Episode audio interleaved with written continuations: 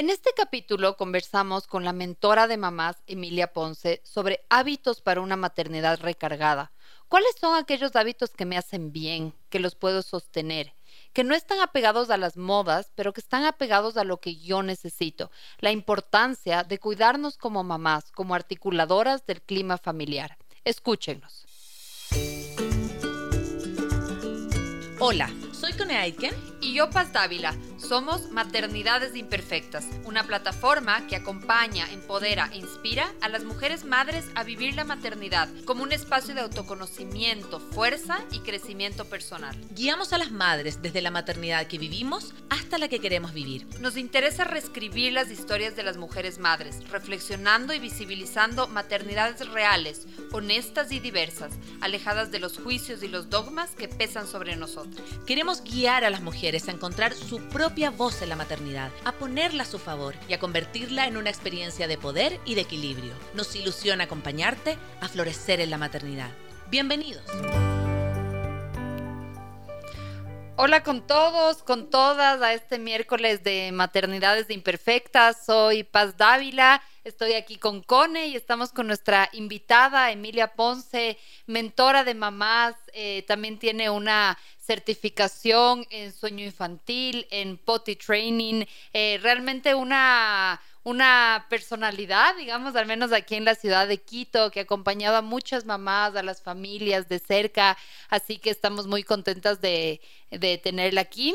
Hoy vamos a hablar sobre un tema que nos, que nos apasiona, que los hemos topado como desde diferentes aristas ya, y es justamente sobre el bienestar materno, pero específicamente sobre estos hábitos que son importantes en el día a día, estos hábitos... Eh, que pueden lograr que nosotros tengamos una maternidad más recargada, una vida más en equilibrio, más recargada. Em, justo en, en, algún otro capítulo mencionábamos que muchas veces se malentiende este concepto del autocuidado como si fuese algo que tiene que, no sé, que me tengo que ir al spa, que requiere dinero, que es algo que está fuera de mis manos, cuando realmente lo que hace la diferencia muchas veces en nuestra calidad de vida es lo que hacemos cada día, con el tiempo, los recursos y las circunstancias en las que estamos. Así que em, va a ser un súper lindo tema, además también aprovechando que ya viene diciembre, que es un mes como festivo, pero también complicado a la vez, así que creo que también estamos en un momento súper oportuno de, de hablar de estos hábitos que nos ayudan a estar bien. Así que bienvenida Emilia, bienvenida Cone. Hola a todos, hola a todas bienvenidos a Maternidades Imperfectas. Estamos también muy contentos, le decíamos recién a la Emi, em, de estar también presencial de nuevo acá con La Paz eh, y tener una amiga también de maternidades que va a conversar Uy, de un tema que yo creo que hoy día decíamos con La Paz, nos vimos en la mañana, no podíamos con nuestra vida, literal. Era así como esa sensación de, de decir, ya, ya año, por favor, acábate, pero estábamos como llenas de cosas y esta sensación también de que, no sé si nos pasa a todas las mamás, pero yo creo que quizás medio a las mamás de nuestra generación, como de de sentir que estamos con tanta cosa, con tanto que hacer, con tanto que, de qué ocuparnos, ¿sí? Em, que quizás eh, es bonito parar y ver como desde alguien que ha acompañado mucho a las mamás, cómo tener hábitos para, para justamente hacer como esto que uno hace, yo estoy haciéndolo con mi computador, de recargarlo, cómo podemos recargarnos también a nosotros mismas. Así que bienvenida Emilia, nos complace mucho tenerte acá. Preséntate también para que la comunidad de Maternidades Imperfectas y de Radio Sucesos te conozca. Bueno, muchas gracias por la invitación. Eh, me encanta este espacio y estoy feliz de venir a hablar con ustedes de este tema que a mí también me apasiona mucho y creo que es algo eh, que es necesario hablar, ¿no? Porque muchas veces las mamás nos tendemos a, aislar y nos da miedo alzar nuestra voz, pedir ayuda, eh, sentimos que caemos como en esta situación o en este mito de la supermamá, ¿no? Que es aquella que tiene que cargar con todo sola, em, es aquella que tiene que un poco autosacrificarse, ponerse de a última, em, que, que está siempre disponible para sus hijos sin límites. Mm. Y a la larga no nos ponemos a pensar el efecto que eso tiene. Así que em, feliz de estar aquí esta mañana con ustedes. Me presento. Eh, soy Emilia Ponce, soy mamá de dos niños, Joaquín y Amalia, tienen 8 y 5 años.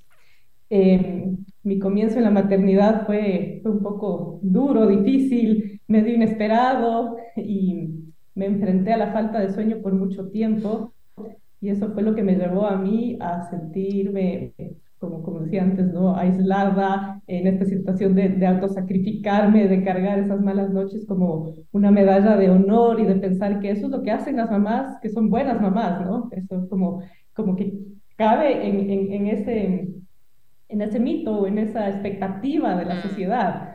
Entonces, eh, toqué, toqué fondo, viví una depresión postparto muy fuerte y fue a raíz de que, de que pude dar un paso más y aprender sobre sueño y ayudar a mi hijo y ayudarme a mí misma, que descubrí esta pasión por, por el sueño infantil y por trabajar con familias que pasan por un recorrido muy similar y que es necesario a veces buscar una guía, una mano, una ayuda para no tener que hacerlo solas, porque al mm. final eh, ese, ese, camino solitario y difícil no solo le afecta a una, sino también a la relación de pareja, a, a la relación que tienes con tu hijo, a el peso que va a tener, ¿no es cierto?, la, la, la pareja en la crianza o en el hogar.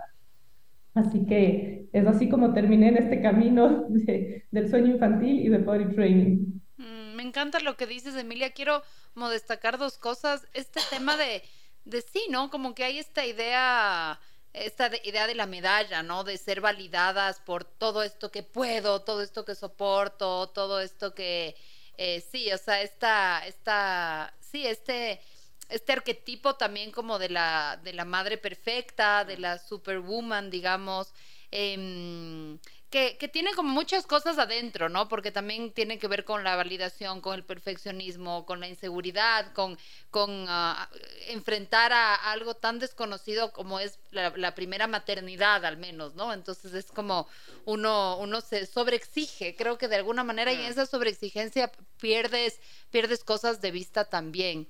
Eh, Emilia, cuéntanos un poquito, em, partiendo desde ahí, partiendo como desde este diagnóstico, ¿no es cierto?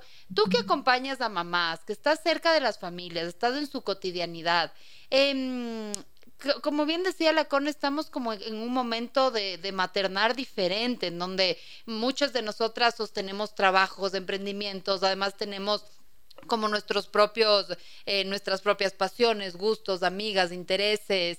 Eh, a, la, a, la, par tenemos niños chiquitos, eh, no siempre el, el, trabajo dentro de la casa está equilibrado. ¿Qué ves? ¿Qué, qué es, cómo, ¿Cómo ves tú actualmente desde, desde tu experiencia con las familias?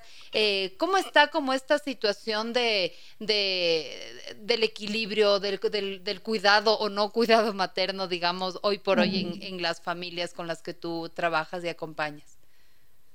A ver, partiendo de, lo que ustedes decían, exponían, eh, yo siento que ya no vivimos o ya no criamos en el mismo mundo que nosotros fuimos criados, ¿no? Todo ha cambiado. Las expectativas, tenemos redes sociales, tenemos más información, a la vez espera más de nosotros, que rindamos en el trabajo, que rindamos en la casa, que rindas en la relación de pareja, que eduques hijos que comen bien, que se portan bien, que se regulan solos, que son inteligentes, los mejores alumnos deportistas, etcétera, etcétera. Entonces, esa carga, ese peso cada vez va aumentando y va aumentando y se espera que un poco caigas en este arquetipo o en este mito de la supermamá, porque si no lo haces tú, ¿quién? ¿No? Y entonces eso nos aísla, nos obliga a ponernos como la última rueda del coche, como que siempre tengo que dar, dar, dar, dar, pero al final, en algún punto ya no tengo más para dar, si es que también me olvido de mí, ¿no?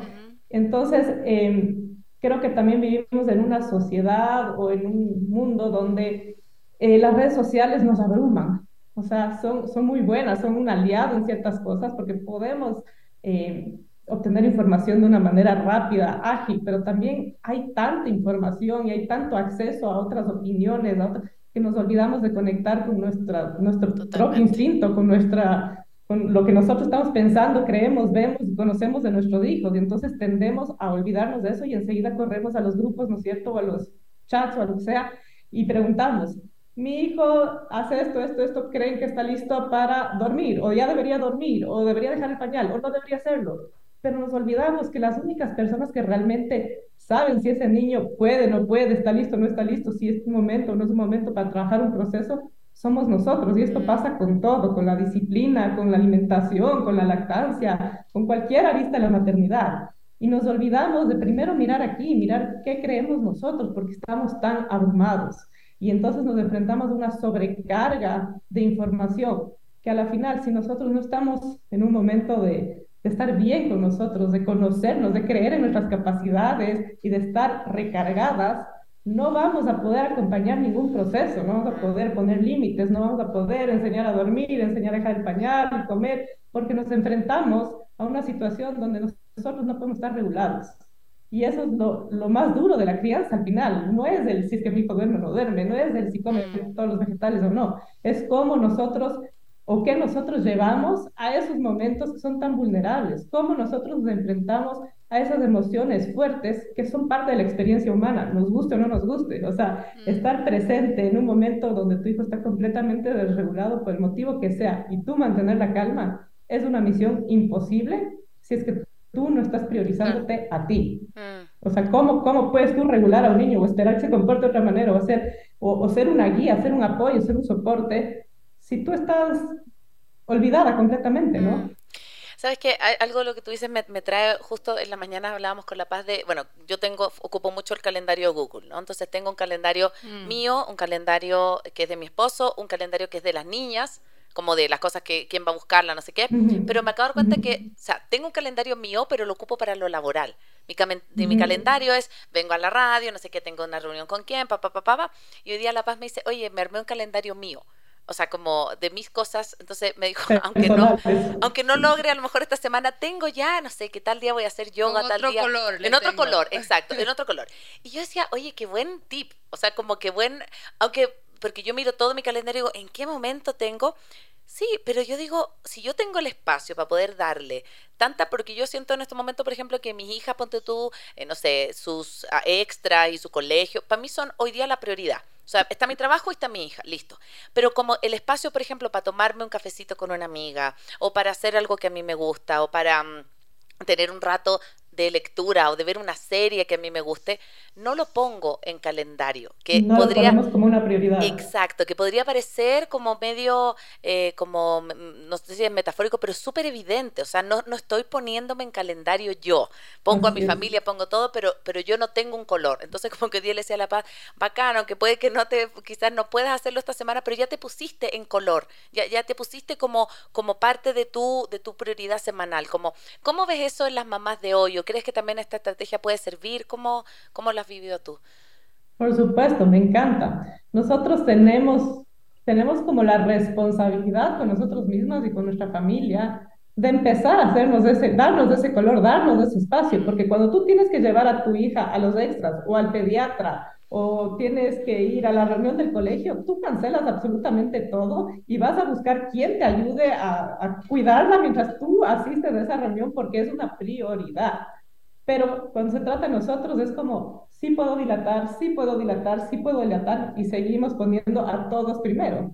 Pero si todos están primero, ¿quién cuida a la mamá de tus hijos? O sea, la única mm, responsable de cuidar de la mamá de tus hijos eres tú. No podemos esperar que nadie más lo haga porque nadie más lo va a hacer. Mm. Y entonces, si nosotros no somos esa prioridad, al final estamos criando unos niños que emocionalmente, o sea, estamos pensando que estamos emocionalmente disponibles, pero en el fondo sí estamos dejándolos un poquito huérfanos en ese sentido, mm. porque yo no puedo darles lo que no tengo. Mm. Por más que yo esté físicamente presente, voy a estar abrumada y voy a estar con la cabeza en otro lado y voy a perder la paciencia y no voy a poder ser ese soporte que necesitan. Y parecería que es como una cosa más a la lista, como un trabajo adicional, ¿no? Es como otra cosa más que estoy fallando.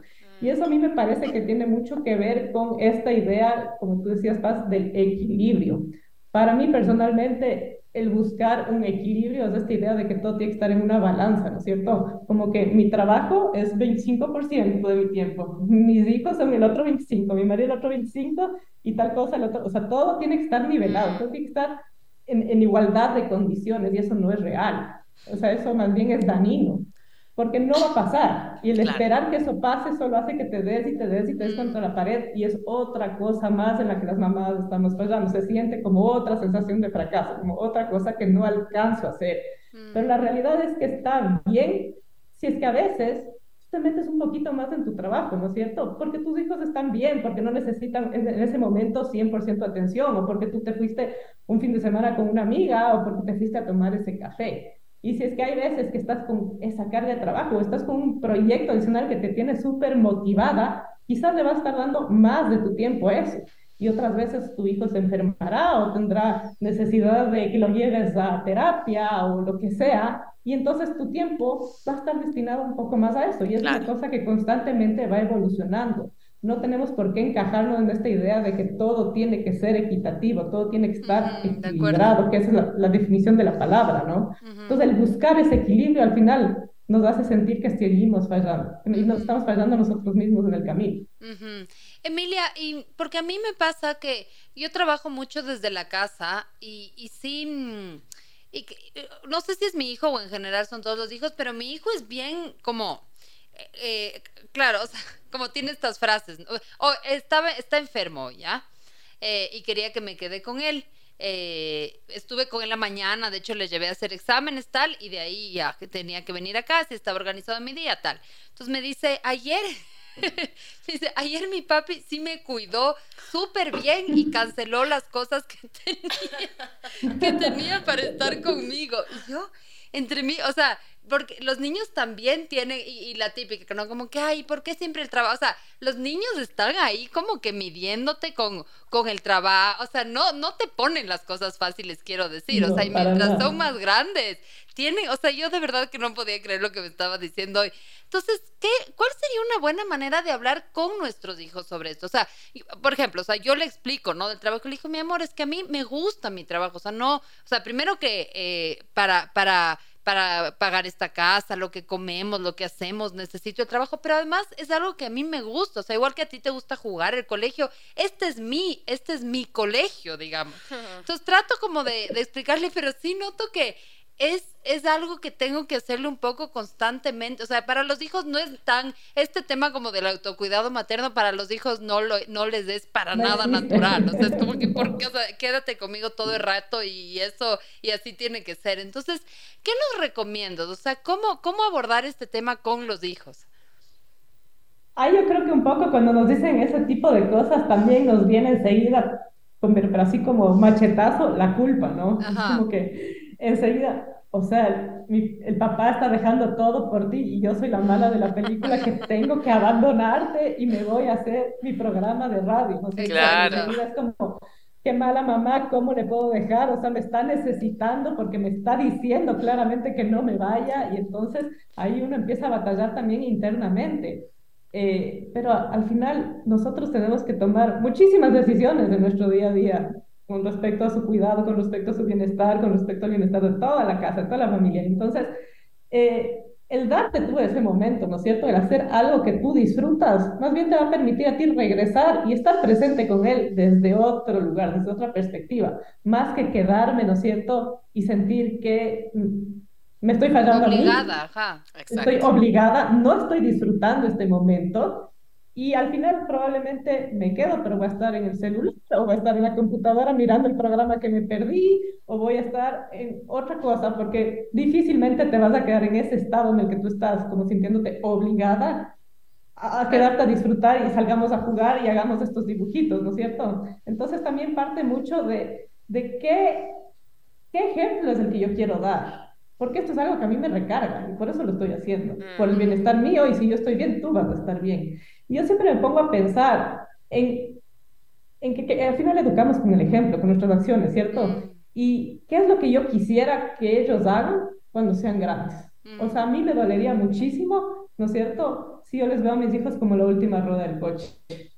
Mm. Pero si eso es lo que ven en mí, es lo que van a replicar. Claro. Si yo continuamente me digo que no a mí, al final les estoy enseñando que eso es válido y que es lo que deben hacer en su vida, ¿no? Y mm. cuando sean grandes y sean adultos y yo los vea poniéndose de último, no voy a poder, o sea, no voy a poder reclamar eso, no voy a poder decir, oye, cambia eso, no te estás haciendo, te estás haciendo daño o, o, o, busca ayuda porque la necesitas cuando yo nunca lo hice frente a ellos. Mm. Entonces, para mí, cuando yo tengo esa sensación de, de pucha, ¿será que estoy haciendo bien o será que estoy haciendo mal?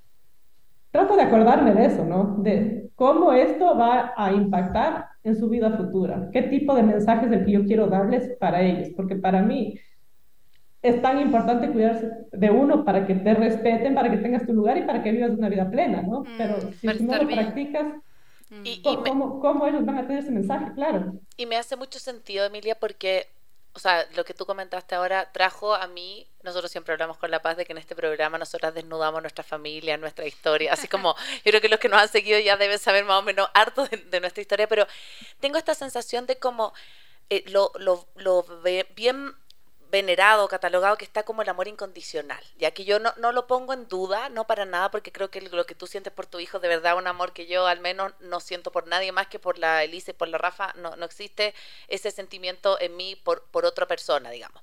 Eh, pero eh, yo tengo esta sensación también como dentro, como en, el, como en la piel, de, mi mamá, como de, una, de, una, de un amor súper incondicional, em, que, que sí bien yo siento que es, fue hermoso y yo creo que me, me, hizo ser quien soy.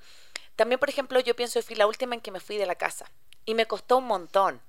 Me costó mucho irme de la casa, porque justamente eso yo veía como esta como entrega incondicional al hijo decía, ¿cómo yo la voy a dejar?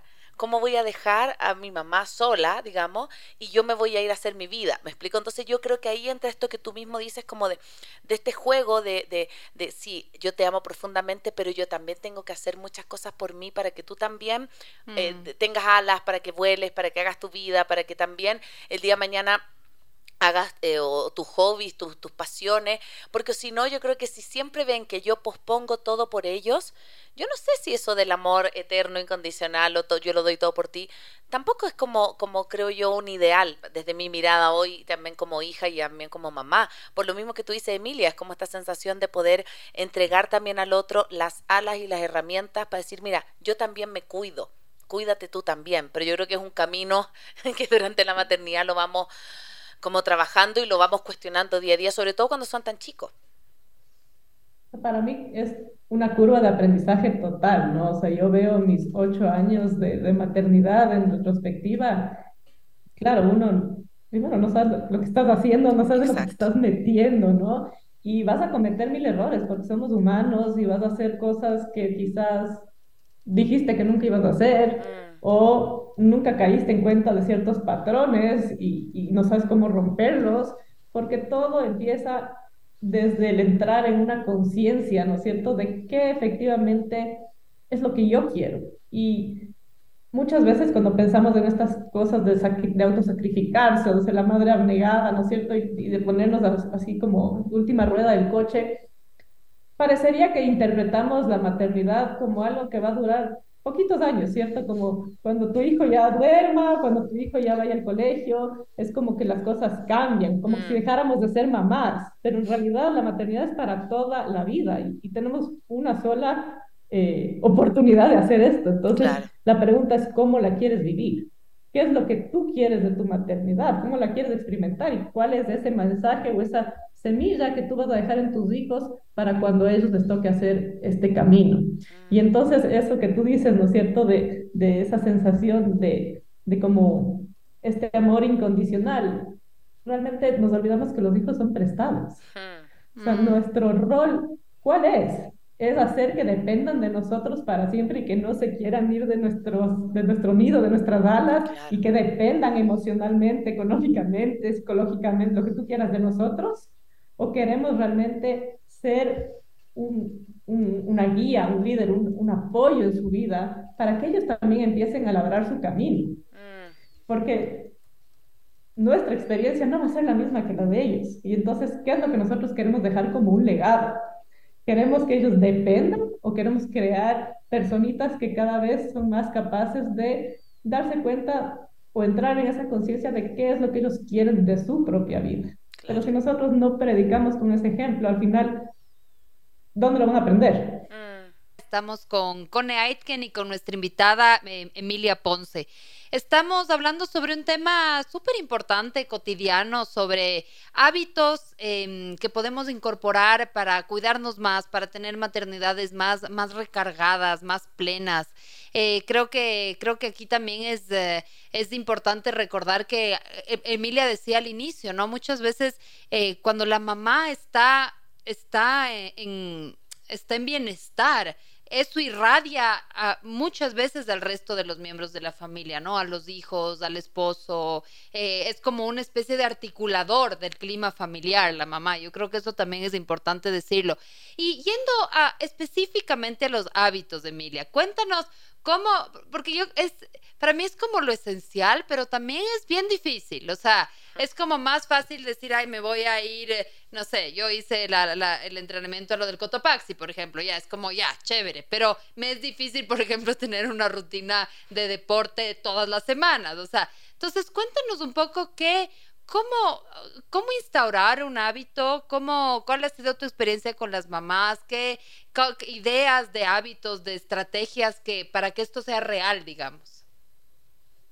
A ver, eh, yo creo que mucho parte de esta, de un poco el mundo en que vivimos, ¿no? O sea, ahora es como que tenemos todas estas aplicaciones y estas soluciones inmediatas y toda, toda la gratificación es como instantánea, ¿no? Antes cuando tú tenías que ver tu programa favorito tenías que esperar una semana y podías ver un ah, capítulo, ¿no? Ahora tú puedes mandarte una serie completa sin propaganda, los niños hoy en día no saben lo que es una propaganda, ¿cierto?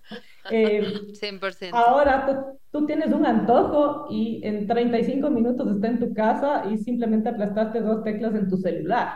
Antes tenías que salir en tu carro, ir a ver si el restaurante está abierto y si te quedabas muy lejos, ya pues nada, te quedas con el antojo, ¿cierto? Entonces, esto nos ha llevado un poco a, a cambiar nuestras expectativas de las cosas y esperamos que todo sea instantáneo. Hemos perdido esa tolerancia y entonces cuando pensamos en hábitos, nos cuesta un montón, porque ningún hábito se construye de la noche a la mañana. Y entonces el darnos ese lugar y ese asumir ese compromiso cada vez es más difícil, porque no obtenemos esa gratificación de manera inmediata, al contrario de lo que sucede en todo lo que nos rodea. Mm. Entonces e-, es difícil y, y tendemos como a sentir que esa dificultad quiere decir como mejor lo abandono porque me está demandando demasiado, ¿no es cierto? Es más fácil quedarme viendo televisión hasta las 3 de la mañana que irme a dormir temprano para levantarme a hacer ejercicio o para hacer algo que, que, que, te reporte más bienestar. Entonces, un poco es entrar en esa conciencia de qué es lo que a mí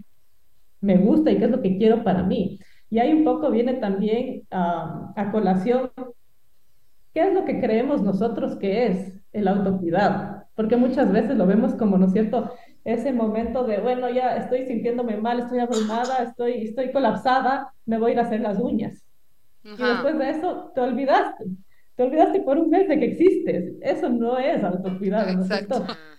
El autocuidado realmente es una actividad que nosotros hacemos de manera deliberada, o sea, es hacer ese colorcito en tu agenda para ti. O sea, mm. tenemos que un poco hacer el esfuerzo de asumir ese compromiso y de que esa sea tu prioridad y entender que es importante cuidar de nuestra salud física, emocional, mental, para poder, como tú decías, irradiar esto al resto. Es como un efecto dominó. Si tú estás bien, esa, esa felicidad, esa dicha, esa, esa recarga empieza a contagiarse al resto, porque si una mamá está agotada, agobiada, con burnout, ¿no es cierto?, deprimida, los otros están también percibiendo eso, no lo puedes ocultar, por más que tú quieras sonreír y, y, y estar presente y jugar, no tienes la energía, no tienes la, la, disposición. Entonces, al final, no es que solo tú te estás haciendo un daño, e, eso se, se transmite a todo alrededor, ¿no?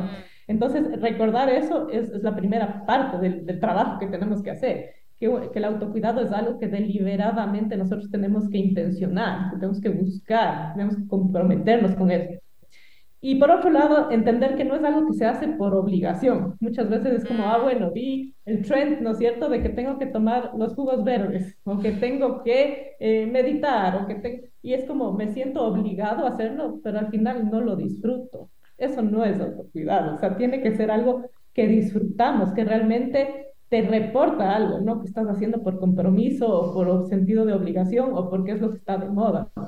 Y obviamente no es algo que hacemos por casualidad. O sea, para mí existen tres reglas básicas. Que la primera es, es, como apegarnos a lo básico. O sea, si tú no estás haciendo nada por ti, no puedes lanzarte con 100 cosas porque no vas a poder cumplirlas, ¿no es cierto? Tienes que empezar por algo básico y poco a poco ir construyendo sobre eso. Y por otro lado, eh, el planear activamente. O sea, si yo voy a ir a hacer ejercicio, así como si fuera la cita médica o lo que sea, tú tienes que buscar cómo tu sistema de apoyo para hacerlo. O me voy a las 5 de la mañana para no quitarle a nadie si es que tengo ese remordimiento, o me voy en la noche cuando viene ya eh, tu pareja a la casa, o hablo con mi mamá para ver qué días puede, pero tienes que agendarlo, porque si no, no va a suceder. Nosotros tendemos a pensar que tenemos que hacer el tiempo, o sea, como el tiempo va a aparecer, va a aparecer aquí, en, algún punto se va a abrir ese espacio en tu calendario. Y si no lo buscas intencionalmente, nunca va a aparecer, porque siempre hay más cosas que hacer, siempre hay, siempre hay cosas urgentes que demandan tu atención. Entonces esto debería ser como la cita, como que si te dieran cita con el Papa, o sea, es como no puedes faltar, ¿no es cierto? Está, está escrito en oro y se tiene que mantener, así como mantendrías cualquier otra cosa que, que respecta a los hijos o a la familia. Y, y, la tercera regla es hacer lo que tienes que hacer para tú estar bien, o sea, sea buscar una psicóloga, sea mover tu cuerpo, sea eh, salir a verte con tus amigos una vez por semana, pero si eso es lo que a ti te recarga, a ti te, te, te da esa, esa sensación de bienestar y de plenitud, tienes que hacer lo que tienes que hacer para estar bien. Así significa un pequeño sacrificio, como tú decías que el Antón eh, te pedía, ¿no es cierto? Hoy día, quédate conmigo, mi papá, si hace este espacio. O sea, esto es lo que, este es el espacio que yo estoy haciéndome a mí para poder darte a ti algo mejor. Cuando Dios regrese a la casa, yo voy a estar presente, yo voy a estar dispuesta, disponible emocionalmente para estar contigo. Y no resintiendo ese momento, resintiendo ese espacio. Entonces, eh, sí. Sí. me parece súper importante tener claro qué es y qué no es el autocuidado para empezar a cultivar un hábito y saber que un hábito no es algo que, que, que, se, se, siembra de la noche a la mañana, o sea, tú puedes plantar las semillitas, pero los frutos vienen más adelante, entonces es ahí donde tenemos que asumir ese compromiso con nosotros mismos y con el resto de la familia. Eh, no, no, es algo que mágicamente va a aparecer, esa posibilidad o, ese, ese espacio en el calendario, hay que buscarlo activamente. Qué, importante lo que, perdón, lo que, qué importante lo que dice eso como de hacer que las cosas pasen, porque yo creo que las mamás, voy a hablar por mí, pero creo conozco a varias que tienen mi mismo mal, somos media expertas en boicotearnos. Ya, entonces como en decir, no, es que no se puede. O sea, como no, no, no se puede porque nadie me puede ayudar a cuidar a mis guaguas. Entonces, lo que tú dices, cuando pasa eso, cuando el pediatra, cuando es cualquier otra cosa, sí se puede, porque uno gestiona. Entonces, por ejemplo, les quiero contar que, bueno, en, agosto yo me fui una, casi una semana a Colombia a un foro de teatro espontáneo. Me costó Emilia, o sea, dije, no, porque no, y las niñas, ¿y qué va a pasar? las niñas tienen un papá, no les pasó nada, estaban con sus piernas, con sus brazos perfectas, el papá las cuidó maravilloso, listo, no pasó nada. Pero no solo eso, sino que yo sentí en esos días como este encuentro que yo creo que nos puede pasar a muchas mamás conmigo. Sentí que me volví a encontrar con mi cone, no mamá. Y me caigo súper bien. Esa sensación tuve, como que dije, oye, que, que, que, me gustaba reír. O sea, como esta cosa de, de cuando estoy en mi, en, mi, en mi elemento, me reí mucho, compartía, estaba con amigos. O sea, dije, wow, qué, qué rico volver a tener. Obviamente, eso fue un momento, no es que yo me vaya sola semanas, cada dos meses, no, pero eso me sirvió, por ejemplo, para volver y con, y con la compañía de teatro armamos y dijimos, ya, tenemos que juntarnos a ensayar. Y yo ensayo ahora todos los lunes, por ejemplo. Y eso para mí es gerenciar un montón de cosas. La señora que me ayuda se queda hasta más tarde, tengo que mover, pero llevo dos meses sosteniéndolo y digo, vamos, o sea, se puede. Es un tremendo esfuerzo, pero te juro que la satisfacción de volver cada lunes después de eso es tremendo porque tengo esta sensación del calendario, de que, de que es tan importante como la cita, e, es, lo que yo hoy día siento que es para mí. Entonces, como que yo animaría un poco después de las personas que nos escuchen este programa a tener eso, como a gerenciar el tiempo para uno. Porque nuevamente el autocuidado está muy pensado en hacerse las uñas, sin desmerecer. Pero mucho más que eso, lo que tú nos estás entregando es que es un hábito de vida, es algo que sea sostenible, es algo que, así como tú comes eh, fruta, eh, también puedas tener ese espacio para ti como una prioridad. Así es. Yo creo que mucho de lo que tú dices, volvemos a, a, lo que hablábamos al inicio del programa, este mito de la supermamá, ¿no es cierto? Esta idea de que tenemos que autosacrificarnos, que tenemos que estar disponibles sin límites y que tenemos que eh, manejar todas esas demandas abrumantes de los niños solas, mm. ¿no? Y entonces nos cuesta delegar, nos cuesta pedir ayuda, nos cuesta levantar la mano para gerenciar porque sentimos que tenemos que hacerlo todos nosotros, porque esa es la expectativa que tenemos aquí, ese bichito grabado. Y esto me hace mucho acuerdo, no sé si ustedes leyeron el libro de Indomable de Glennon Doyle. Ella habla de una manera tan clara y tan real y tan honesta de esto que es como un, debería ser un ejercicio que toda mamá lea ese libro, ¿no? O mm. sea, la realidad es que nosotros recibimos como este memo cuando nos convertimos en mamás que nos dice, tú te tienes que entregar, autosacrificar, dejar todo a un lado y olvidarte de quién eras. O sea, esa persona se murió, no existe más, pero eso no es real tus deseos, tus necesidades, lo que te gustaba, lo que no te gustaba, sigue presente. Quizás lo empezamos como a enterrar cada vez como debajo de más capas, pero eso no quiere decir que dejas de querer hacer teatro o que te deja de gustar. Claro. Esa semillita va a seguir siempre ahí adentro y se, se, va haciendo como una espinita, ¿no? Si yo no me doy ese espacio para hacer lo que de verdad me mueve, me gusta, me motiva, yo empiezo a cargar como un, un gramito de resentimiento también. Y entonces es ahí donde eh, un poco la, la, expectativa que yo tengo de la maternidad no encaja con la realidad y empiezo a resentir. Cuando empiezo a resentir es un poco como ese autosacrificio me, me, me obligó a olvidarme de estas pasiones, me obligó a dejarlo todo por ti. Y, y, como dice también en el libro, ¿no es cierto? Nadie nos pidió que hagamos ese sacrificio. Y entonces, ¿qué, qué esperaría o qué, qué sería más beneficioso para, para la familia, para ese niño, para, para esa pareja, que tú estés plena, sintiéndote contenta, sintiéndose satisfecha en otros roles también, o sentir que te estás autosacrificando y que siempre va a estar algo faltando, que ya no te encuentras contigo misma, que no te reconoces.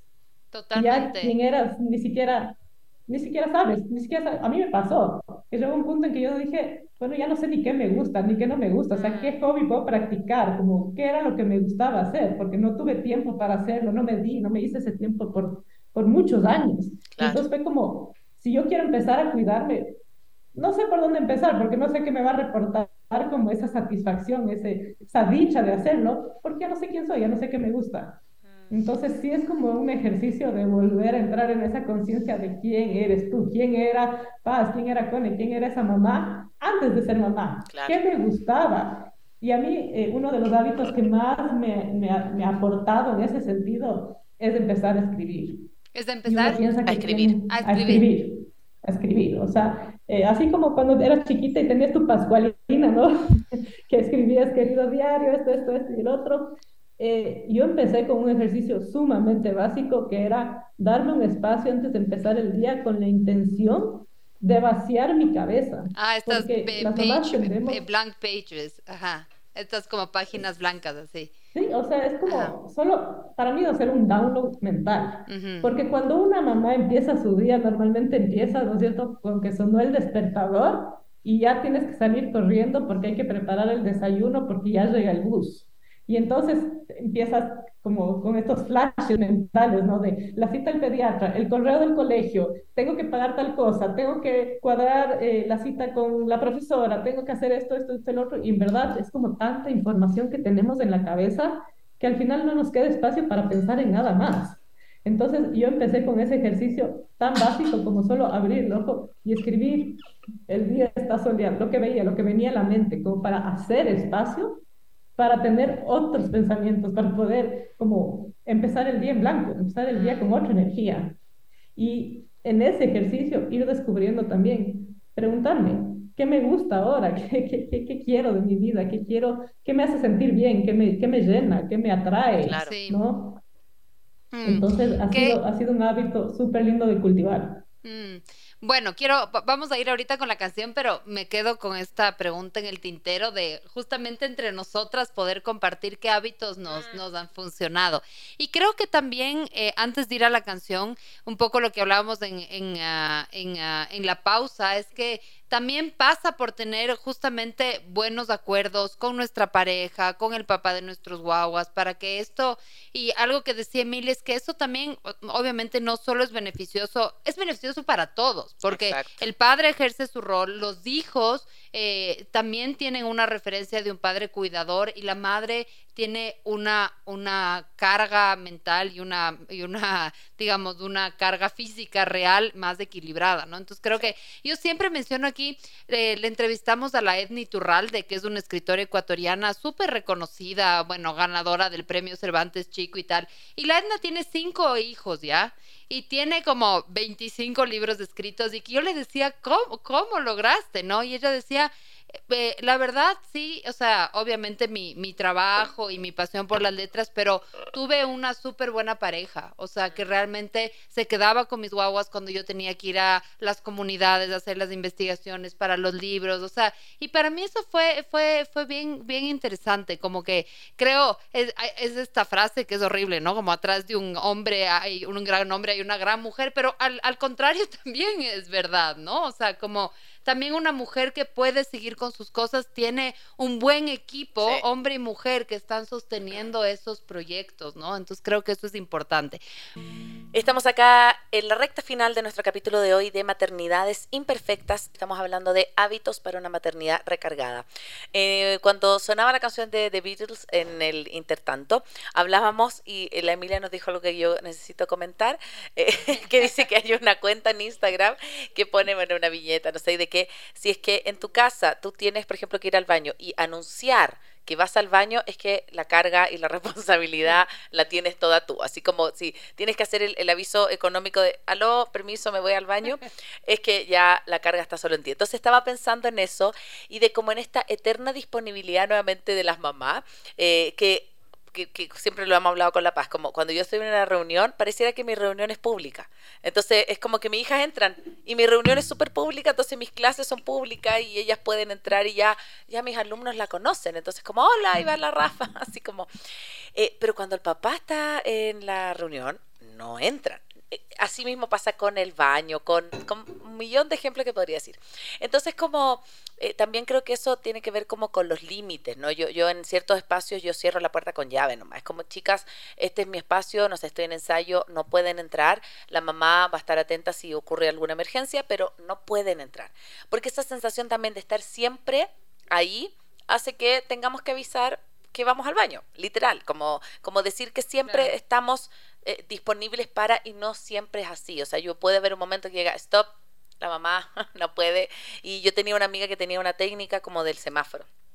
Como, como, decir, bueno, estoy llegando a rojo, a verde, a Entonces, el otro, el otro sabe a qué atenerse también, como la mamá también se puede colapsar, la mamá también puede tener malos días, eh, la mamá no es siempre feliz, eso me parece como que es tan importante de, de entregarlo, ¿no? Y para eso me parece que es súper importante en una maternidad recargada.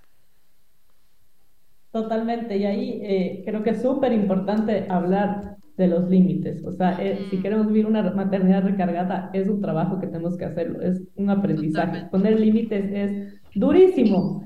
Poner límites a los hijos, poner límites a la pareja, poner límites a las amistades, poner límites a los jefes, poner límites a tus clientes, poner límites a eh, lo que consumes, porque muchas veces no nos damos cuenta y, volvemos a eso de agendar ese color en la agenda y decimos, no tengo tiempo, pero si tú haces el ejercicio de ver cuánto de tu día o cuánto de tu semana estás invirtiendo a redes sociales en el teléfono, te vas a dar cuenta que tienes, yo, yo hice ese Mucho ejercicio una vez y me sorprendí, fue como, si tengo tantas horas para estar en redes, ¿cómo puede ser que yo no tenga una hora para hacer ejercicio?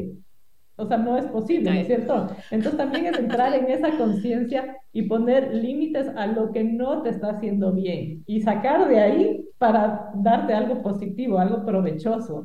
Entonces, cuando nosotros nos, nos, nos caemos en esa historia, ¿no es cierto? Que nos contamos de no tengo tiempo, no tengo que cuidar los guaguas, no tengo eh, plata, no tengo eh, cómo ir, no tengo cómo hacer esto o el otro. Realmente es entrar en conciencia de por qué me estoy contando esa historia ¿Por qué me estoy diciendo que no tengo tiempo si tengo ocho horas en, redes sociales a la semana?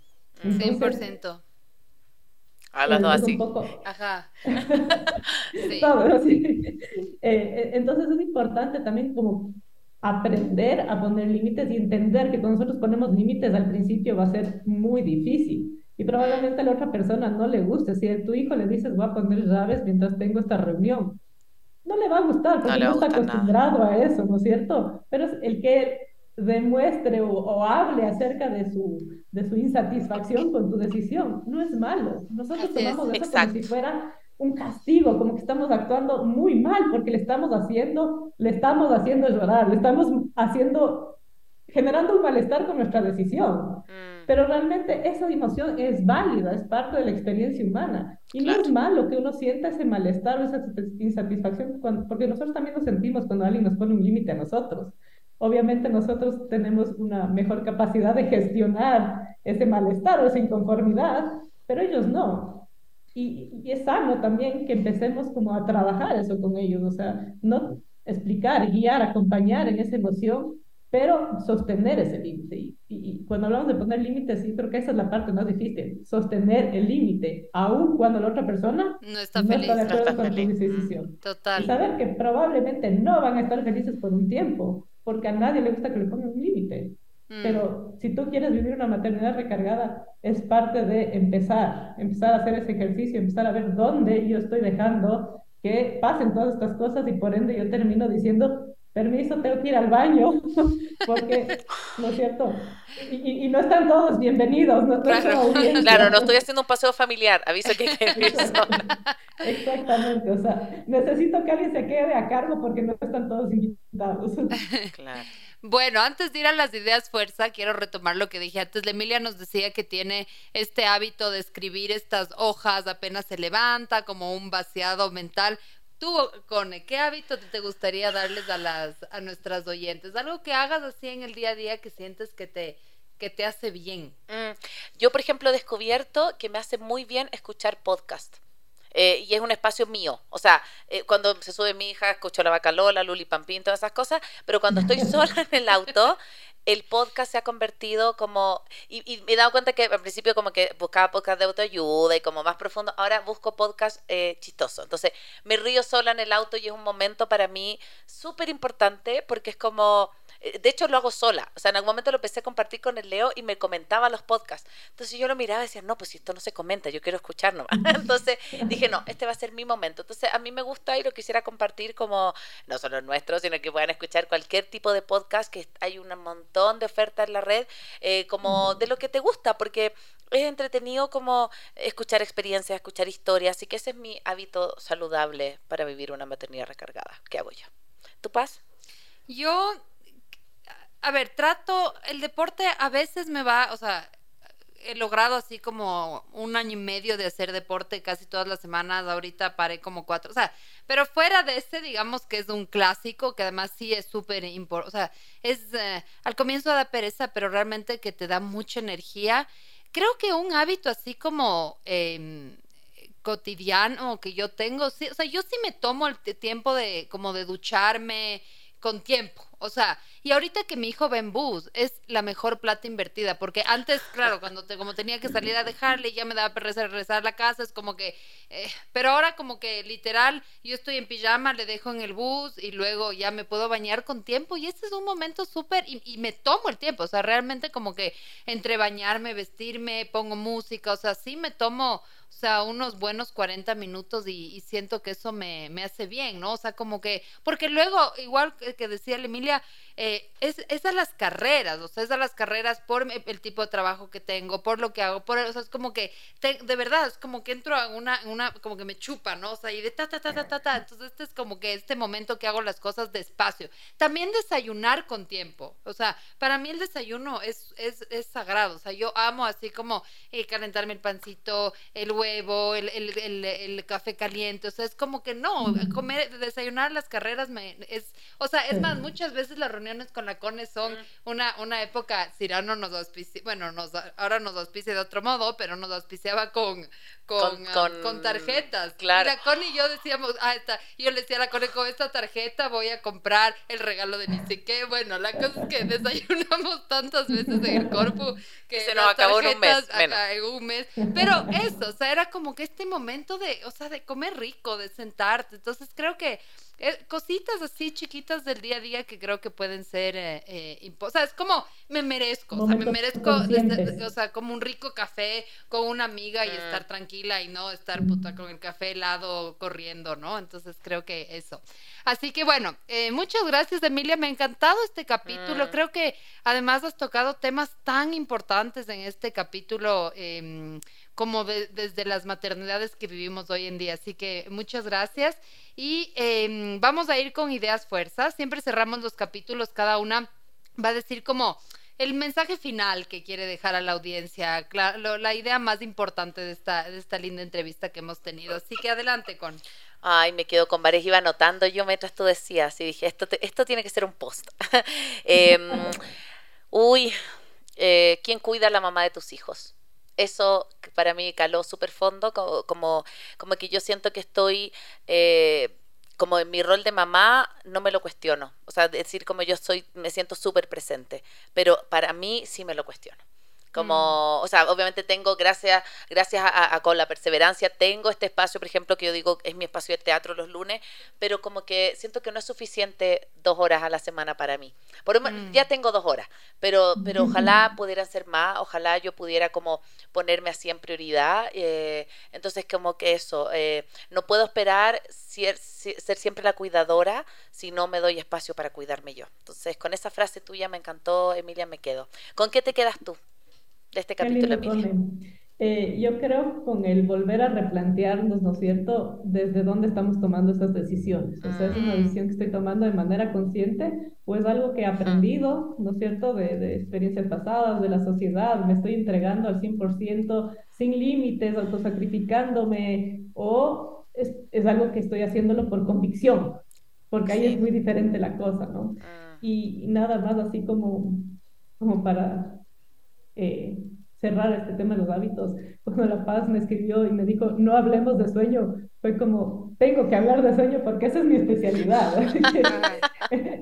eh, y creo que en esto encaja perfecto porque nos olvidamos que dormir bien es el hábito más importante si queremos cuidar de nosotros. Una mamá que no duerme no mm. puede regularse, no va a mm. tener, por más que hagas lo que hagas, te llenes de actividades, no vas a tener esa energía, no vas a poder sentirte bien, no vas a poder relacionarte bien ni con tu pareja ni con tus hijos, eh, no vas a poder funcionar adecuadamente mm. y no vas a poder hacerte ese espacio para cuidarte si es que no estás empezando por lo más básico que es una necesidad vital, dormir bien. ¿no? Entonces, sí es una invitación un poco a revisar por qué no lo estamos haciendo. Muchas veces es porque nuestros hijos no duermen y otras veces es porque ese momento del día es cuando encuentro ese espacio para sentirme que nadie me está necesitando, sentirme que nadie demanda de mí. Sí, sí, sí. Me quedo haciendo cosas, ¿no es cierto? Quiero ver tele, quiero estar relax, pero al final te quedas hasta la una de la mañana y al día siguiente ya no puedes hacer nada por ti que de verdad te recarga. Así que replantearse dónde están nuestras prioridades cuando hablamos de autocuidado. Sí, qué importante, totalmente. Eh, bueno, mi tercera idea fuerza, ya para despedirnos, es dar algo que dijo la Emilia que me gustó mucho y es como qué, qué, también pensar qué es lo que a mí me hace bien, o sea, salir de las modas, porque yo siento que también con todo el tema de las redes sociales es como, no sé, todas tenemos que ir a tal gimnasio, todas tenemos que tomar tal mm. batido, todas, o sea, es como se comienza a homogenizar, ¿no? Lo que, lo que nos hace, lo que debería, lo que es del cuidado, lo que a mí me debería gustar. Y puede ser, o sea, por ejemplo, las ideas que salieron aquí, ¿no? Puede ser que sean cosas como mucho más sencillas, cosas básicas. Yo coincido con Emilia que eh, el tema como de, del descanso y la alimentación es, es básico, ¿no? O sea, es como que es un, es un, y diría el deporte, y diría el movimiento. Mm. Son como estos tres esenciales de la vida, ¿no? Em, entonces eso, como que ser un poco más críticas de qué me hace bien. Tal vez, o sea, tal vez ni siquiera me gustan los spas, por ejemplo. O sea, tal vez esto claro, no es quizás no es lo que me gusta. O sea, no es lo que me gusta. Tal vez a mí lo que me hace bien es estar en silencio. Me, estoy lanzando cosas, ¿no? Eh, así que mm, eso, pensar que salir de las modas y como que entrar más a este autoconocimiento para ver qué estoy necesitando yo que, que a mí me hace bien, ¿no? Así que bueno Muchas gracias Emilia, gracias Cone, gracias a todas las personas que nos escucharon hoy. Recordarles que este capítulo se va a retransmitir el día domingo a las 12 del mediodía, igual por Radio Sucesos, y que em, también lo podrán tener en nuestras plataformas digitales www.maternidadesimperfectas.com. Así que muchas gracias, que tengan una linda tarde y gracias Emilia por habernos acompañado. Gracias a ustedes por la invitación, una linda conversación y creo que queda, queda mucho por seguir deshilando aquí. Totalmente, totalmente. Pero muchas gracias por dar ese primer paso y acompañarnos también a ver realmente el aporte de cuidarnos, más allá de decir el autocuidado, hacerlo una práctica, darnos ese lugar en la agenda. Así que gracias a todos quienes nos acompañaron. Nos vemos el próximo miércoles.